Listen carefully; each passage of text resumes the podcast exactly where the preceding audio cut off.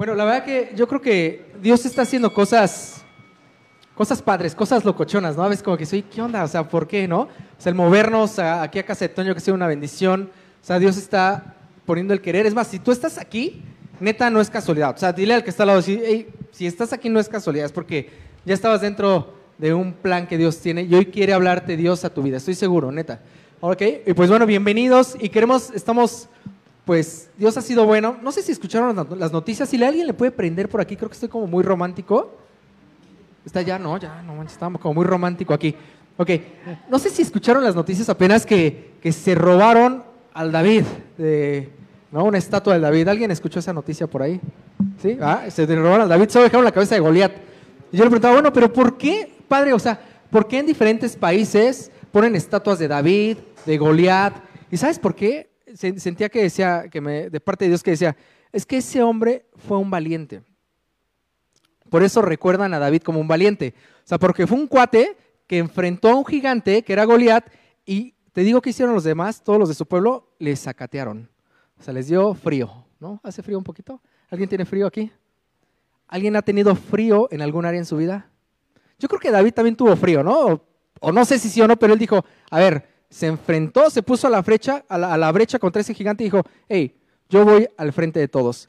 Y así como ese David, tenemos a una, a una amiga muy querida por nosotros, por Val y por mí, que es Monserraya también. Amor, vamos a presentar a una gran mujer que, que ha sido una valiente, que ha puesto no solamente el nombre de México muy en alto, sino también el nombre de Dios muy en alto. Es campeona mundial de box, entonces es un orgullo, la verdad que y, le damos gracias a Dios por su vida, por la de su familia que están aquí también.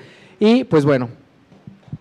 Así que, Monse, por favor. Bienvenida, Monse. Bienvenida. Gracias por aceptar la invitación.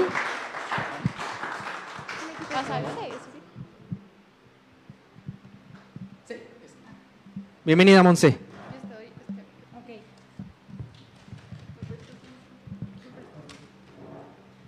Muchas gracias, gracias por la presentación. Muy buenas noches a todos, Dios los bendiga. Monse, tenemos unas preguntitas para ti. ¿Sí? Sí. Ya, perdonen. A ver. Sí, sí, ya se escucha mejor, ¿no? Ahora sí está. Ok. Monse, tenemos unas preguntitas para ti. ¿Quién empieza, amor? A ver, empiezo yo. Oigan, bueno, ya estamos. Es que no podía hablar. Pero estamos muy felices, Monse, de que estés aquí con nosotros. No, yo también estoy muy feliz, la verdad. Muchísimas gracias y más de que en esta ocasión me pudo acompañar mi hermano, o sea, siempre, la verdad es que casi siempre estoy para todos lados con mi mamá, pero el que casi mi hermano me acompaña a lados casi no se nos da y la verdad es que estoy muy agradecida con él por acompañarme este día pues tan especial porque pues aparte en este mes se cumple un año que prácticamente él volvió a nacer.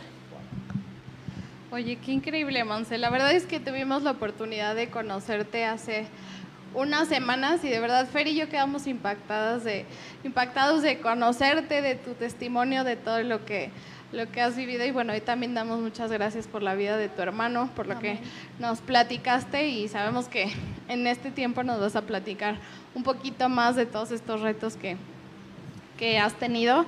Así que bueno, les damos la, la bienvenida, estamos muy contentos de, de que estén aquí y bueno, ahora vamos a empezar un poco.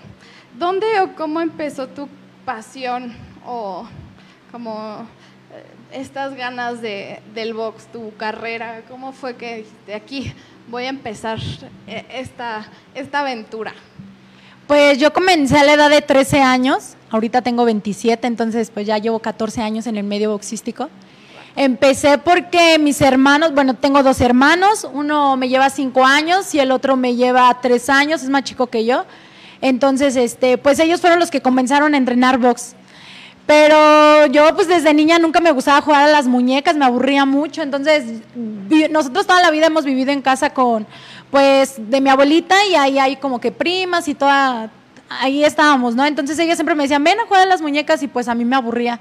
Entonces yo siempre prefería más estar con mis hermanos, que ya el grande estaba en la bicicleta y ya yo me iba con sus amigos de él, que el chico estaba ahí y yo me iba con ellos. Entonces cuando ellas empiezan a entrenar box fue así de que le dije, oye, llévame al gimnasio.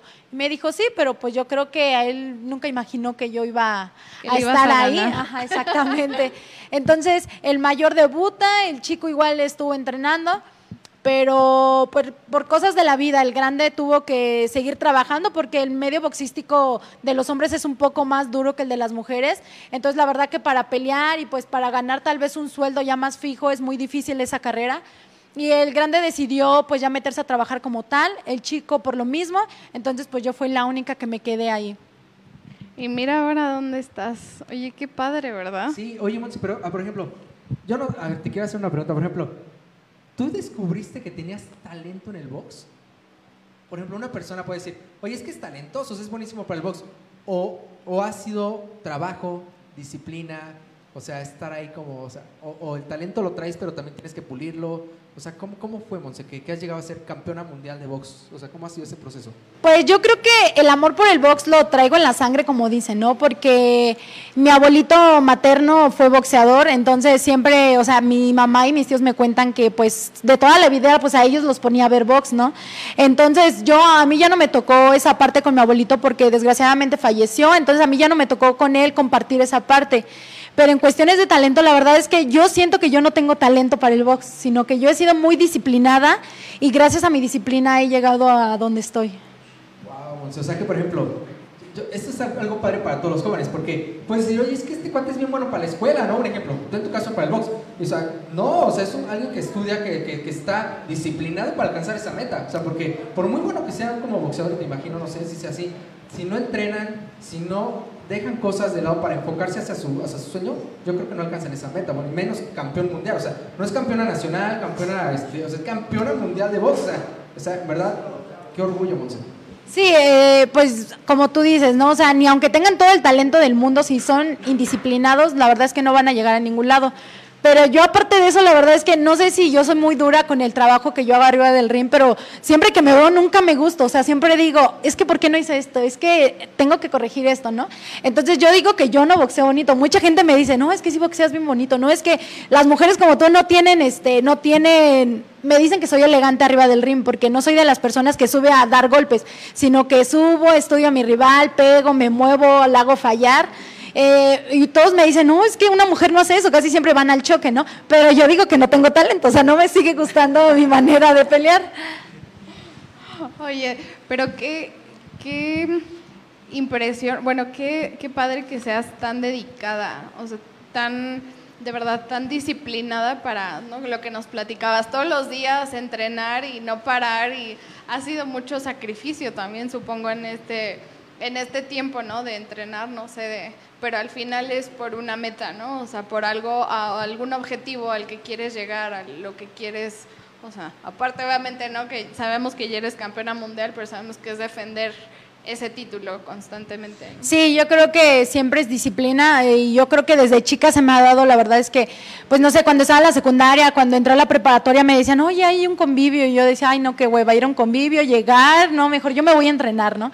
Entonces a mí la verdad es que, o sea, no, siempre preferí el gimnasio, incluso pues cuando había competencias a nivel estatal o nacional, siempre era de que mamá, voy a pedir a la escuela, por favor, permiso para que me den permiso de faltar una semana porque ya me iba a Toluca o me iba hacia a concentrar a otras partes. Entonces siempre era como que siempre le di mucha prioridad al boxeo. Wow. Oye, pues por ejemplo, para ser campeona mundial, campeona estatal, campeona nacional, campeona mundial, o sea, ¿cuántas veces a la semana entrenas? Si entrenas diarios, es doble sesión, o sea, ¿cómo es una planificación de entrenamiento en tu caso?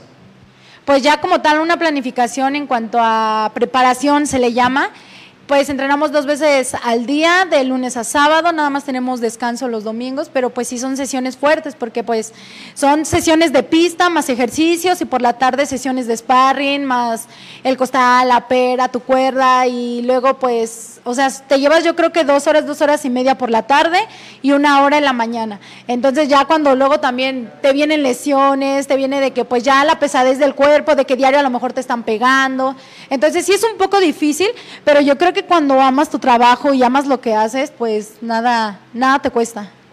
Vamos, eso está padre porque, por ejemplo, a ver, si alguien de aquí tiene un sueño, una meta, ¿no? O sea, tu, sueño era ser campeón mundial, me imagino. Entonces, por ejemplo, que digas, bueno, le voy a dar dos horas de entrenamiento en la mañana. Una en la mañana, y dos por la tarde. Y dos por la tarde, o sea, es alto rendimiento. O sea, imagínate que tú, si te enfocas en ese sueño que tienes, en esa meta, que le des ¿alguien quiere poner una empresa aquí? No me digas. Si tú eres ese caso, o cuál es tu meta, ¿no? O sea, que le dedicaran a su empresa una hora en la mañana, o sea, como, como lo haces tú, y dos horas en la tarde, ¿crees que pudieran alcanzar esa meta? Sí, ¿verdad? Sí, creo que llevarlo como en otro plano, creo que sí se podría hacer. No, y se escucha como que poquito tiempo, ¿no? Pero también, o sea, imagínate la intensidad del trabajo que debes de hacer, o sea, porque son se, los, los, las sesiones de sparring en, en un gimnasio son de 3 a 4 minutos, pero es de que estás ahí, o sea, en un ritmo muy pesado, no es de que vas y lo haces, sino que ahí te exiges y das tu máximo.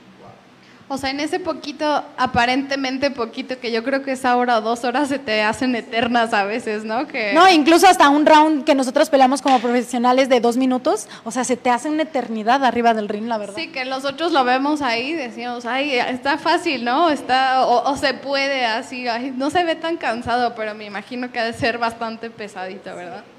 Oye, Monse, a ver, cuéntanos un poco, este, ah, cuéntanos un poco, ¿Cuál ha sido uno de los momentos más difíciles o retadores en todos, en estos 14 años en tu carrera, en todo, pues sí, en todo este tiempo a lo que te has enfrentado? A... Pues es que yo creo que cada, yo creo que cada pelea es difícil porque pues cada contrincante es diferente, o sea, jamás te vas a encontrar a, a una rival que te boxee de la misma manera, ¿no? Yo creo que cada cada paso es importante en mi carrera, pero sin duda, pues el defender, yo creo que los títulos es lo más difícil porque, como dicen, ganarlo no es lo, lo, pesado, sino el defenderlo y seguir ahí constante es lo más difícil. Y pues para mí ha sido, yo creo que mi pelea más difícil, la de Japón, en el 2019 me tocó viajar por segunda vez a Tokio. Y pues iba contra una chava que la empresa prácticamente me contrató, eh, incluso en el cartel ni siquiera salía yo que era la campeona, yo tenía que ir a defender con ella. Ella había sido campeona anteriormente por cinco años con el título que yo tenía y lo había perdido, entonces lo quería recuperar. Eh, pues el ir contra su empresa, eh, cambio de horario, viajar 14 horas y llegar toda hinchada. El cambio de comida también, porque pues la verdad la comida de Japón no es muy rica que digamos. Y Los pues son más ricos. Sí, no, y, y yo casi siempre soy muy abajo de peso de la categoría en la que peleo. Entonces, pues me tocó ir a comer al McDonald's y toda esa semana me la, pasé comiendo hamburguesas y pude dar el peso súper bien. Pero yo creo que el pelear contra ella ha sido lo más difícil porque aparte, la verdad que es una peleadora pues muy completa, te sabe boxear, te sabe amarrar, te sabe, como dicen en el boxeo, sabe fajarse, eso quiere decir que van al choque. Este, y pues la verdad yo no sabía ni por dónde pegarle porque, o sea, yo la veía antes de viajar a Japón, la veía en sus videos y decía, no, es que es muy inteligente y es súper buena, no le voy a poder ganar. O sea, yo decía, no le voy a ganar, ella es muy buena. Yo, y yo como siempre digo, no, es que yo no boxeo bien, ¿no? Entonces yo decía, no, la verdad es que no le voy a ganar. Pero con mi anterior rival que había tenido en el 2017, también japonesa, me fue a, ella vive en Tokio, en Osaka, y viajó a Tokio a, a, enseñarme una pelea de mi contrincante, porque allí en Japón solamente puedes ver el box como pago por evento. Entonces nosotros no teníamos ya más información de ella, me fue a enseñar una pelea, la vi con mi equipo, y la verdad es que también mi entrenador es una parte muy fundamental ahí. Es una persona súper inteligente. En el momento que empezamos a ver así como que la pelea de cómo ella era su, su, desempeño arriba del ring, empezamos a hacer una estrategia. A pesar de que ya llevábamos un mes haciendo estrategia en el ring, en un día desciframos como que su boxeo. Entonces ya fueron como que cositas que me fue diciendo no pierdas la cabeza porque ella te amarra y, y te baja. O sea, ella boxea y de repente como que se hacía chiquita y bajaba las manos al al ring y tú te quedas así como que, ¿qué no? Y mientras tú te quedabas así, ya te estaba pegando. Entonces me decía, no, tú en ese momento, tú no, tú no pierdes la cabeza, tienes que fintar para que ella rompa como que eso que está haciendo y la vas a sorprender. Entonces yo creo que esa ha sido mi pelea más difícil, el poder detener, retener mi título mundial allá, porque aparte de que el boxeo, los boxeadores que viajan a Japón son muy difíciles de que ganen. Y gracias a Dios yo he sido una, una de las mexicanas que, que, siempre dicen que doy la sorpresa en Japón. Incluso dicen que ya Japón es mi segunda casa porque he ido a ganar dos veces. Ay, Monse, qué orgullo, de verdad, qué, qué orgullo. Oye, pero platícanos un poco de esta, este, de esta, de esta contrincante tuya que sabíamos que era mucho más alta, ¿no? Que, que tú, o sea, estaba totalmente de diferente. Hecho, mira, ahí está la imagen. si se pudiera a lo mejor bajar un poquito. Y sabes, yo no sé, pero yo la veo como un Goliat, o sea, grandota, no sé si estaba así, Monse, o no. Sí. O sea, pero se ve grandota. O sea, ve hasta el número, yo no sé de qué número calce, pero se ve... Como del zapatote. 8. Sí, como del se ve 8. un zapatote, ¿eh? No, incluso eh, para esa pelea la verdad es que yo siempre digo que soy bendecida por Dios porque tengo muchos amigos en Cristo. Y me daba un hermano que se llama Jaden, me daba palabra antes de viajar a Japón y me decía, es que tú eres David contra Goliat. O sea, ella mide unos 67, yo mido unos 50. eh, y ahí fue una oportunidad, o sea, ni siquiera es mi categoría. Yo peleé ahí en peso mosca y yo anteriormente peleaba en 47 kilos. Entonces era subir a casi 51 kilos. Y yo en un inicio yo dije, sí, acepto la pelea porque era oportunidad por un título mundial, en el país de mis sueños, porque era la primera vez que iba a viajar a Japón. Y me decía, no, pues es la oportunidad que todo boxeador está esperando siempre su carrera. Y yo dije, yo tengo nada que perder y todo que ganar. Entonces acepté la pelea, pero ya Los cuando... pronósticos era para que todo, así Monse vaya. Sí, exactamente, porque ella era la campeona, ella estaba en su país, esa empresa me contrató, ella estaba en su división, yo tenía que subir de peso y por mi estatura pues es muy difícil que agarre peso. Entonces ella marcando el peso el día, un día antes de la pelea y todavía comiendo bien el día de la pelea, iba a subir, no sé, o sea, como 6 kilos, 7 kilos más arriba que yo. Y luego unos 67, pues todavía más, ¿no? Entonces el hermano Jaden me decía justamente eso, de que pues yo imaginara que era David contra Goliat, que prácticamente pues iba a una batalla así, pero que pues nunca perdiera la fe, que con fe iba a mover montañas. Y la verdad es que sí, o sea, esa caída me parece que fue en el segundo round. En el, en el primer round sí sentí como que su pegada de ella, porque la verdad es que sí entré como que con miedo pero en el segundo round ya la tiré y yo dije, o sea, la verdad yo hasta yo me sorprendí, dije, ¿en verdad lo estoy tirando?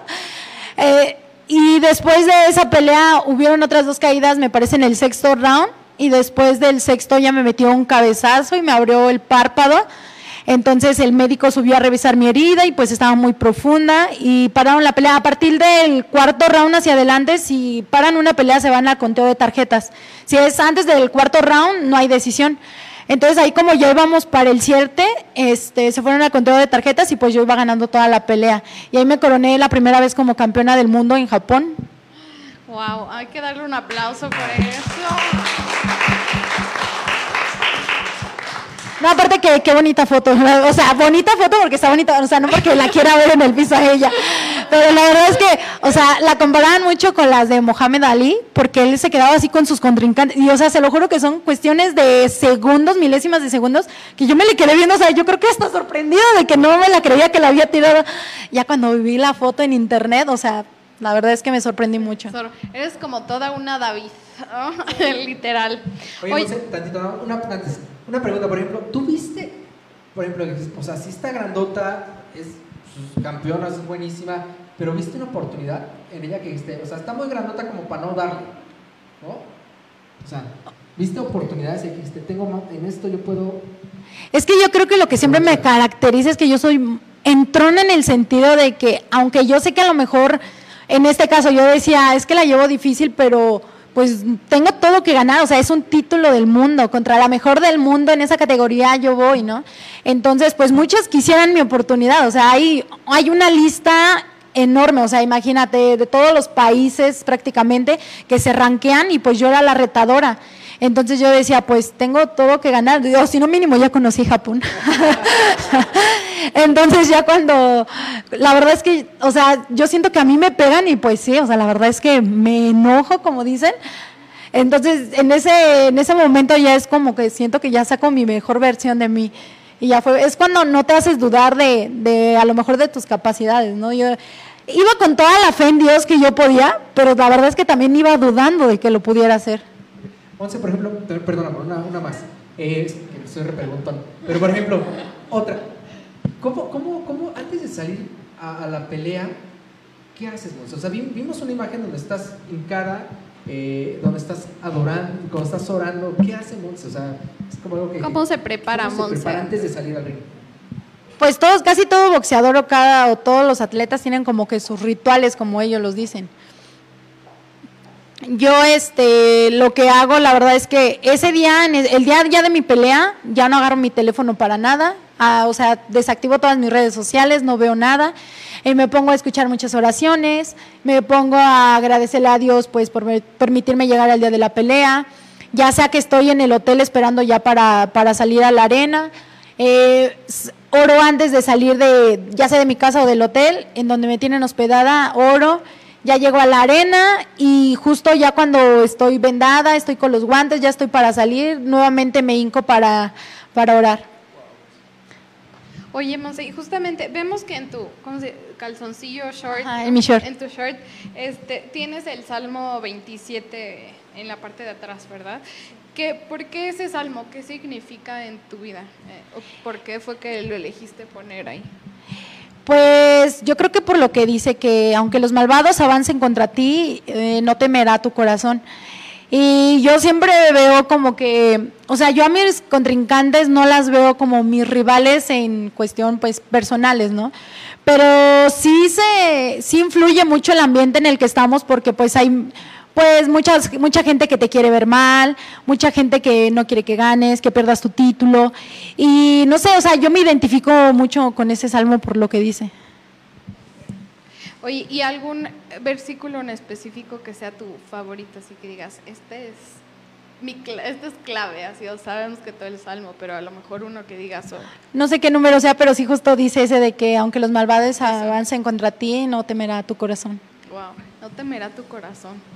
Yo creo que así va, sin temor en tu corazón contra esa contrincante. y es que sí, como dice también ahí, eh, aunque una guerra, ah, algo, algo habla de la guerra, entonces sí es, o sea, sí es prácticamente así porque cuando tú vas a otro país, o sea, nadie está contigo. Yo posteaba en una foto de que sabes lo que es querer a tu país cuando estás en un país ajeno, ¿no? Porque, por decir, en la arena solamente estábamos tres mexicanos contra una multitud de japoneses. Entonces, también el escuchar ahí tu himno, el escuchar que pues nadie te aplaude a ti, o sea, todos como que pues, te quieren ver perder es ahí cuando pues más amas, amas lo tuyo, ¿no? Entonces es ahí cuando dices, no, pues estoy prácticamente en una batalla, en una guerra. Sola pero no sola, ¿verdad? Qué padre. Sola pero Dios está ahí. Sola pero bien acompañada. Oye, Monse, la primera vez que escuchaste hablar de Jesús, ¿cuándo fue? O sea, que digas, híjole, la primera vez que tuviste una relación ya real con Él, pues un milagro que has visto, sabes que Dios ha hecho cosas grandes en mi vida, en la de mi familia, algo que nos puedas contar, Monse, cómo has visto la mano de Dios, aparte en tu, profesión, obrando en tu vida. O sea, porque Monse también, o sea, es una parte de la que conocemos Monse figura pública, o sea, pero Monse también queremos conocer un poco de, de Monse más allá en, e, ese, en esa relación con Dios, eh, con el Padre, con Jesús, con el Espíritu Santo. ¿Qué nos podrías contar, Monse? ¿Cómo has visto su mano en tu vida? Pues yo la primera vez que escuché hablar de Dios fue por medio de... Mi mamá ya anteriormente se congregaba, pero ya saben que hay veces que no les hacemos mucho caso a los papás. Entonces ella me decía, ven, vamos a la congre y así. Yo le decía, no, no. Entonces, una de mis mejores amigas, este, su papá es pastor. Ella se fue a una iglesia, a, una, a Nuevo Laredo a estudiar sobre Dios. Entonces ya, este, pues ella, la verdad es que yo digo, siempre le digo, no es que tú eres consentida de Dios porque ella habla y te lo juro que siento que son ángeles, o sea, de verdad deberían de escucharla hablar. Entonces, ella hizo que me enamorara de Dios. Ella me empezó a hablar de Dios, me llevó a su congre, este, el escuchar las alabanzas como que me llena muchísimo. Entonces fue por ella la primera vez que, quise saber un poco más de Dios. Y la verdad es que Dios ha sido bueno en muchas cuestiones de mi vida, no solamente en mi carrera, sino como personales, familiares. Eh, y pues yo creo que lo más reciente que les puedo decir era justo lo que les comentaba, ¿no? De que en este mes se cumple un año de que mi hermano volvió a nacer. Él tuvo un accidente hace un año y la verdad es que, o sea, para no hacerles el cuento tan largo, estuvo ocho horas desangrándose eh, pues por medio de todo esto de, la pandemia y del COVID, ningún hospital nos aceptaba. De, nosotros vivimos en el estado, viajamos hasta la Ciudad de México, pasamos como cinco o seis hospitales, ni siquiera hospitales privados nos aceptaban, nos decían que no tenían para hacer radiografías porque a él lo habían este lo habían perforado de esta parte de aquí o de acá, no recuerdo bien. Entonces, o sea, desde el momento que Dios me puso O sea, en el momento yo sentí como que mucho coraje porque a mí me tocó ver su accidente, pero yo creo que si yo no lo hubiera visto, ni mi mamá, o sea, mi hermano ahorita no estaría aquí, ¿no? Porque a lo mejor él hubiera reaccionado de otra manera y se hubiera ahogado, porque en cuanto a él lo atacaron, pues fue de que él se empezó a desangrar. Eh, entonces estuvo ocho horas desangrándose. Eh, yo cuando ya lo veía, la verdad es que parecía una calaca, o sea, totalmente pálido, ya los ojos súper sumidos, en ningún momento perdió el sentido, o sea, siempre estuvo consciente. Y ya cuando de plano este, fuimos a un, este, a un hospital en donde nos pedían en un inicio 30 mil pesos para aceptarlo. Este, y yo le marqué en la, mañana a mi amiga que me los depositara, porque pues yo no tenía en ese momento. Entonces, ya cuando llegamos al hospital nos dicen, no, es que son 250 mil porque él ya necesita cirugía. Y yo dije, no, pues ¿de dónde voy a sacar ese dinero? O sea, no teníamos ni de dónde sacarlo en ese momento. Entonces yo creo que ya este, los doctores nos vieron tan desesperados en ese momento que uno de los doctores se le acerca a mi tía y le dice que lo llevemos a un hospital que está pegado ahí, que es de gobierno entonces, la verdad es que en ese momento ni siquiera sabíamos que existía ese hospital. Ya vamos a ese hospital y así en cuanto llegamos, él tocó un piso, un pie ahí, luego, luego este, la ambulancia lo subió, le empezaron como que a, le, pusieron suero, lo empezaron a checar y le dijeron, no, pues es que si viene súper mal y pues ya tiene que entrar a cirugía, pero aquí no hay anestesiólogo, lo tenemos que trasladar. Entonces lo trasladaron a otro hospital que está en Texcoco y así como llegó, luego, luego entró a cirugía y lo único que nos pidieron en un inicio fueron pues donadores de sangre. Ya después de que salió de cirugía, pues nos dijeron que él estaba muy mal, que prácticamente llegó muerto al hospital, que no se explican cómo estuvo ocho horas desangrándose. La herida estuvo muy profunda, le perforaron el intestino, el páncreas, su corazón ya no latía, le, pues le tuvieron que poner dos, dos aparatos para el corazón y estuvo en terapia intensiva toda una semana.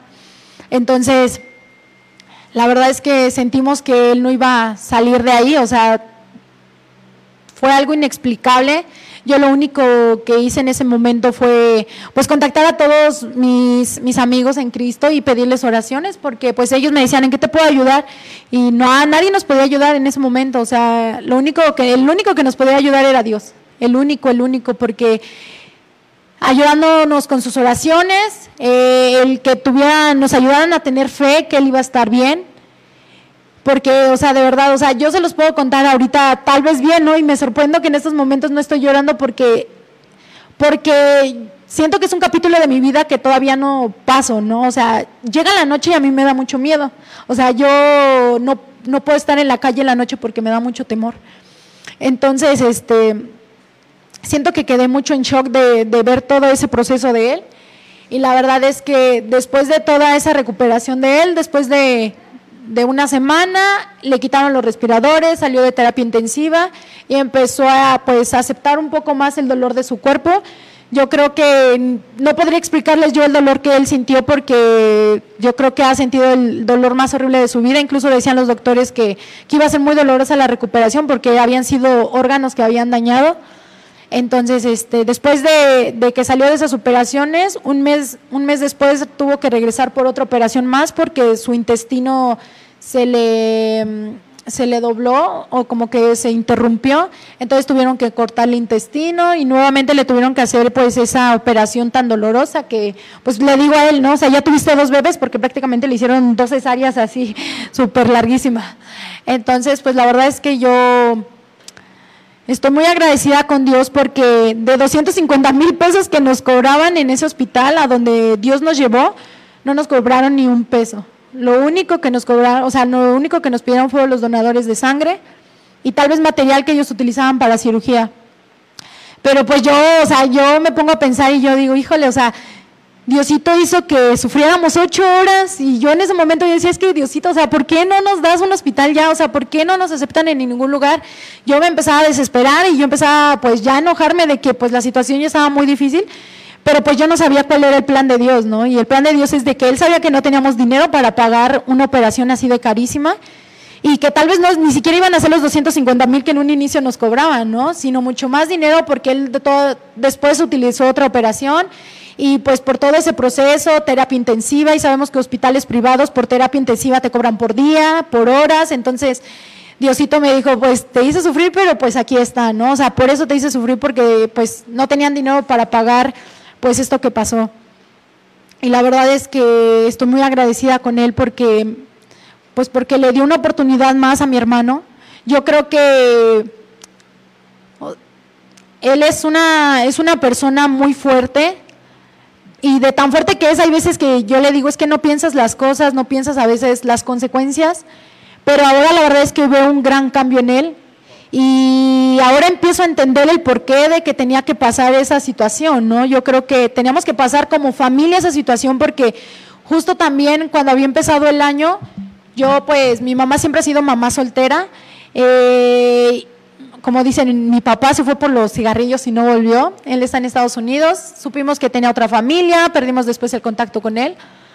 Pero después como que a principios de, ese año, del año pasado, yo empezaba a decir así como que me gustaría volver a hablar con mi papá, o sea, ya empezaba a tener como que esa espinita de que antes yo decía, no es que no quiero saber nada de él porque pues ni, o sea, no me perjudicó ni me afectó, pero tampoco no lo quiero ver, o sea, no es algo que yo quiera en mi vida.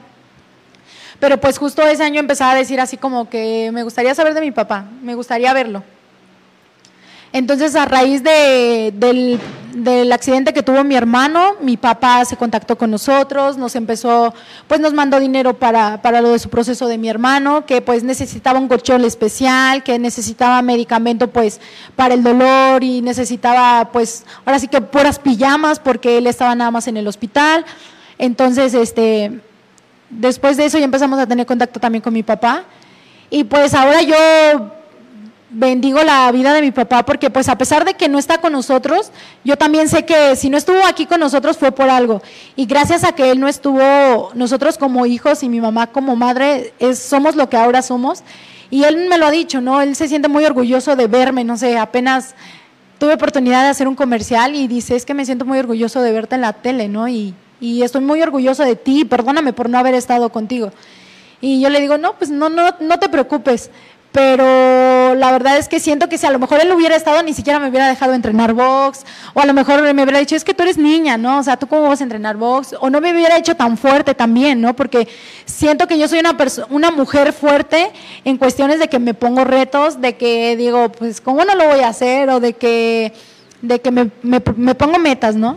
Entonces, también es otra cosa que, otro plan de Dios que a lo mejor me dijo, ah, pues estás buscando a tu papá, te lo voy a regresar, pero pues yo no sabía que iba a ser de esta manera, ¿no?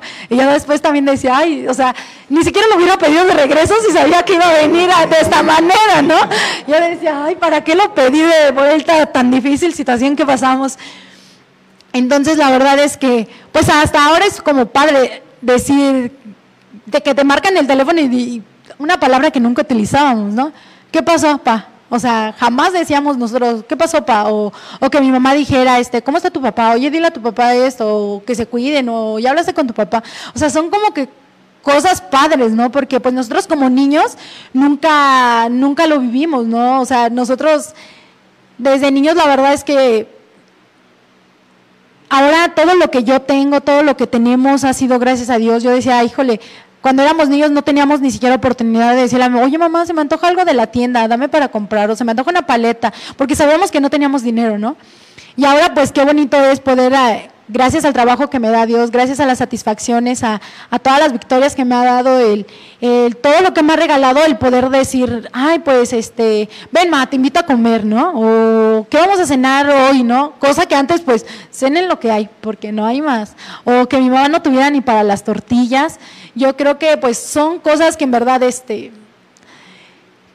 o sea, para mí son muy grandes, de verdad son, son muy grandes porque yo como niña ni siquiera podía tener pues eso de que pues veía a lo mejor a mis primas, ¿no? De que se la llevaban a McDonald's y yo decía, ay, están en un tobogán o ya traían con su cajita feliz y uno así como que viéndolos y así como que, chino. O van a ir al cine, no, pues tú no puedes ir al cine. O van a comer pizza y ellos comían y ni te invitaban, ¿no? Y ahora así como que y ahora pues poderles dar a lo mejor esas, esas cositas a mi sobrina, porque tengo una sobrina el poderle dar este, pues esos regalos, el poder decir, qué bueno que, Dios me ha regalado tanto, porque en verdad el lugar en el que estoy es, es algo, o sea, es una lista enorme, de verdad, o sea, es una lista que te van clasificando pelea por pelea, tú vas subiendo contra las de Japón, contra las de China, contra las de Australia, contra las de Estados Unidos, contra las de Inglaterra, contra las de Canadá, o sea, es una lista enorme, todas las que están formadas atrás de mí y decir, yo soy la número uno, la verdad es que es algo muy, muy grande que,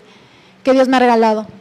Oye, Monse, qué, qué impactante, pero ¿cómo, o sea, podemos ver cómo en este tiempo lo malo, ¿verdad? Dios lo ha transformado para algo bueno en tu vida, así como ahorita lo platicabas, que al fin, a raíz de, de lo que sucedió con tu hermano, que obviamente marcó su vida, me queda claro para toda la familia, ¿no? Yo creo que un antes y, y un después de, este, pero, pero cómo Dios inclusive todo, todo, todo, todo, como lo, lo, agarra, lo transforma para algo mucho mejor. Algo a lo mejor que estaba en, en, en el fondo de tu corazón, eh, que era un anhelo, ¿no? A lo mejor el conocer a tu papá, como decías, si hubiera sabido que esto iba a pasar, no lo pedía, ¿no? Y a veces Dios actúa de maneras este, muy, muy misteriosas que no entendemos, ¿no? Pero sabemos que al final la voluntad de Dios es buena, agradable y perfecta. Y creo que así está haciendo en tu vida y sobre todo ahorita cómo te está llevando a, esos niveles de, o sea, dónde has podido ver, o, más bien cómo has podido ver que, que, Dios te respalda en todo, en todo tiempo, en tus peleas, ¿no? Justo como lo que nos platicabas de Japón, como decías, es que yo no voy a poder llegar, o no, o, no voy a poder contra este. Y mira, o sea, ve de verdad hasta todo lo que Dios ha hecho en ti no, yo creo que desde el momento en que dijiste Dios está bien, ¿no? Ya, ya voy a ir con mi mamá, ya le voy a hacer caso, ¿no? Voy a escuchar un poco más. Y de verdad cuando tú le rendiste tu vida a Dios fue que empezó a actuar y, yo creo que sigue actuando y seguirá actuando, ¿no? En, en, todo, absolutamente todo lo que, lo que tú sigas haciendo. De verdad que es, es admirable. Yo que platicaba, que, bueno, que platicábamos contigo esa, esa vez que tuvimos oportunidad de conocerte, de verdad que quedamos impactados por tu vida, impactados por tu testimonio, por, por de verdad la, la gran mujer que eres, como dices, eres una mujer tan fuerte, pero a la vez con un corazón tan, tan, tan grande que que de verdad no, nos inspiras, todos nos tienes con la boca abierta, con, con, tu testimonio de verte, de, de, poder platicar contigo. Y sobre todo que eres una mujer, y, Fer y yo lo platicamos después de que regresamos, dijimos, qué mujer tan, tan sencilla, tan, em, de verdad con un carácter tan lindo que de verdad decíamos, es que algo Monse tiene tan especial que, que sabemos que Dios te seguirá llevando a lugares mucho más grandes, más allá de lo que te puedas imaginar imaginar y, así lo creemos. De verdad, Monse, que, qué, increíble testimonio, qué increíble el, el poderte escuchar, el, el, saber todo lo que estás haciendo, todo lo que, todo lo que estás logrando y todo lo que va lo que sigue, lo que viene en camino. No, y es que de verdad, o sea, no sé, a lo mejor no me lo creen, no, a lo mejor ustedes sí lo pueden creer, pero yo, o sea, yo entrenando, yo digo, es que no me sale bien esto, no me sale bien el otro, pero el día de la pelea se los juro que, o sea, no, ni siquiera yo me, me, reconozco, ¿no? O sea, me salen cosas que yo solamente siempre me pongo en manos de Dios y digo, por favor, Diosito, que seas tú quien mueve mis manos, que, o sea, siempre pido porque ella y porque yo salgamos bien del ring. Porque a pesar de que somos contrincantes arriba del ring, pues también exponemos la vida. Ha habido muchos casos en, las, en que los boxeadores han muerto arriba del ring. Y pues yo tampoco no quiero eso para mi contrincante, ¿verdad? Pero sí le pido que pues sea él el que me mueve y de verdad, o sea, hay veces que yo me veo y yo digo, es que no puedo creer que yo sea tan inteligente arriba del ring. Porque no digo, soy buena, soy inteligente. Entonces, la verdad es que, o sea, es algo que ni yo me explico, cómo hay veces que me salen las cosas o como que digo, ay, no, es que me vi bien rápido yo ni siquiera tengo esa rapidez, o sea, ¿qué me está pasando arriba del ring, no? Entonces, la verdad es que sí, o sea, yo les puedo decir que siempre es y ha sido Dios quien me ha movido arriba del ring y el que siempre me da la fortaleza día a día de salir adelante. Nos encanta que de verdad podamos tener a alguien así como tú aquí el día de hoy, que nos encanta esa parte, sobre todo que le das la gloria y la honra a Dios en lo que haces, porque a veces, a lo mejor muchas en el medio, ¿no? Yo creo que no es fácil. sí, Dios, ¿no? Te ven mal o no sé. Sí, es que, sí, también en el medio no es como que... O sea, incluso en la sociedad no es como que muy bueno de que tú como que digas, ah, sí, gracias a Dios, o, o sí, Dios, ay, es que ¿por qué? No, no, a, a, ti, no. O sea, como que hay veces que la gente que no cree en Dios, así como que ya entras ahí en un conflicto con ellos, ¿no? Pero yo siempre, siempre, siempre la verdad es que le doy gracias a Dios. Incluso cuando yo peleo ha habido que se suben al ring ya para pedirme una foto y me dicen, oye, tú eres cristiana, es que dice ahí Salmo. Eh, o luego van con mi entrenador y le dicen, oiga, oiga, ella es cristiana. Y mi entrenador, o sea, no sabía ni siquiera que era cristiana y así de que, ¿eres cristiana? Me dice, ¿eres cristiana? Le digo, ¿por qué? Dice, me están preguntando que por qué, ¿qué significa esto que traes en el short? Ella, es un salmo que viene en la Biblia, ¿no? Y como mi entrenador es muy católico, tampoco no me gusta entrar ahí en controversias con él. O sea, siempre le digo, no, o sea, lo que usted crea y sea buena persona está bien, pero Dios es el mero mero. Entonces, este, no me gusta entrar en controversias ni con la gente, ¿no? Porque es ahí entrar en choque. Pero sí, la verdad es que yo creo que yo soy de las, de las boxeadoras que ya se distingue de que cree mucho en Dios y de que de que siempre le doy la gloria y la honra a Él de que en cada victoria y también cuando pierdo también sé que es porque viene algo mejor o que perdí por alguna situación y después de eso veo el porqué de las cosas. Está padre, ¿verdad? Yo creo que nos podemos echar cuatro o cinco cafés aquí. Pero, ¿alguien tiene una pregunta por ahí? Yo creo que es un buen momento porque está padre, o sea, una pregunta que tienes por allá. Ok, bueno, si salen ahorita te puedes acercar con Monse. Yo sé que luego da, da, da, da penita. Sí, sí, Antonio. No, es que aquí en el, en el, boxeo es como por categorías. Yo soy, ahorita actualmente soy la categoría mínima, incluso soy la primer mexicana en tener este título, porque este título estaba en Venezuela y en Japón anteriormente. Entonces yo lo gané y soy la primer mexicana. Soy Peso átomo son 46 kilos 200 gramos.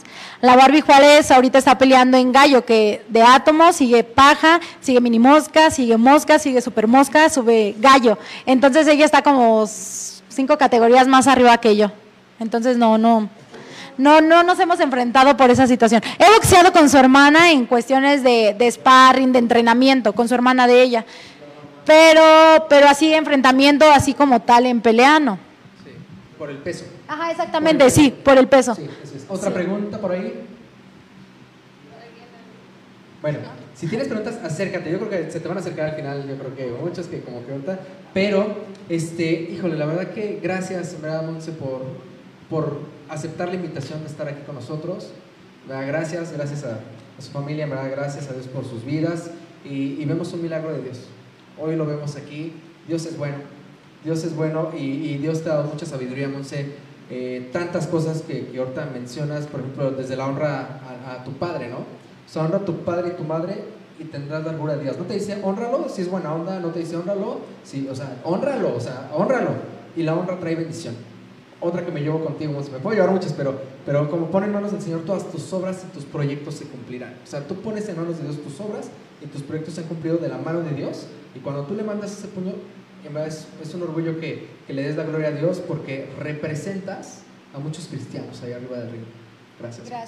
No, pues muchísimas gracias a ustedes por la invitación. La verdad es que, como el día que los vi a ustedes, la verdad es que son días que, te llenas de gloria y bendiciones y, y sientes hasta súper bonito, ¿no? Y yo les decía a ustedes, es que sientes que hasta hablan el mismo idioma, ¿no? Aquí puedes hablar como que el mismo idioma con ellos. Entonces, la verdad es que muchas, muchas gracias. Gracias. Gracias. Oye, Monse, y sabíamos que tenías, nos platicaste que tenías algo en tu mano. Sí, ¿cómo vas de tu mano? Pues sí, ha sido una lesión que, como le estaba platicando, o sea, ya son lesiones que pues nosotros como boxeadores ya son crónicas, ¿no? Porque diario pegamos y pegamos, entonces pues hay veces que, que, se te inflaman los tendones, las articulaciones o las bursas. Entonces, pues ahorita he estado batallando un poquito en cuestiones de mis manos. Ya llevo pues todo lo que va de este año en tratamiento y la verdad es que pues como que no he tenido mucha mejoría. Pero a pesar de que no puedo pegar, o sea, como dice mi entrenador, ¿no? O sea, a pesar de que no puedes entrenar, otro pondría esa excusa de que es que no puedo pegar, ¿para qué voy a entrenar? no hay día que no vaya al gimnasio. Entonces, pues ahí estoy, ahí estoy, ahí estoy, aunque no pueda pegar bien con mi mano, estoy entrenando porque Primeramente Dios en julio voy a pelear, entonces tengo que ya hacer defensa de mi título, porque también como boxeadores, si no hacemos defensa en seis meses, nos desconocen como campeones. Entonces, pues lo que queremos es ser campeones del mundo todavía. Entonces, pues ahorita estoy en tratamiento, estamos tomando medicamento y pues ahí andamos todavía con esa lesión. Ok, bueno, pues aquí en Alterando creemos que la oración de fe sanará al enfermo y el Señor lo levantará. Eso es lo que creemos. ¿Nos dejas orar juntos por, por esos puños que han levantado y que se sigan levantando para darle la gloria a Dios? Así es. ¿Sí? ¿Por qué no te pones de pie? Vamos, si me puede ayudar este, con una guitarrita ahí, ahí para, para escucharme más espiritual. Vamos a orar, ¿va? vamos a No orar. tan, Este, no tan vamos a- romántico como decía un poquito, vamos a, vamos a orar juntos y, y sabes, yo creo que, que vamos a orar por, por ti, Montse, ¿verdad? Te, te damos gracias por, ¿verdad? Dios es bueno, porque hoy estás aquí con un propósito. Te queremos, quizás nos conocemos muy poco, pero llegamos a quererte, Vale, y yo mucho, y creo que aquí muchos también te llegamos a querer mucho.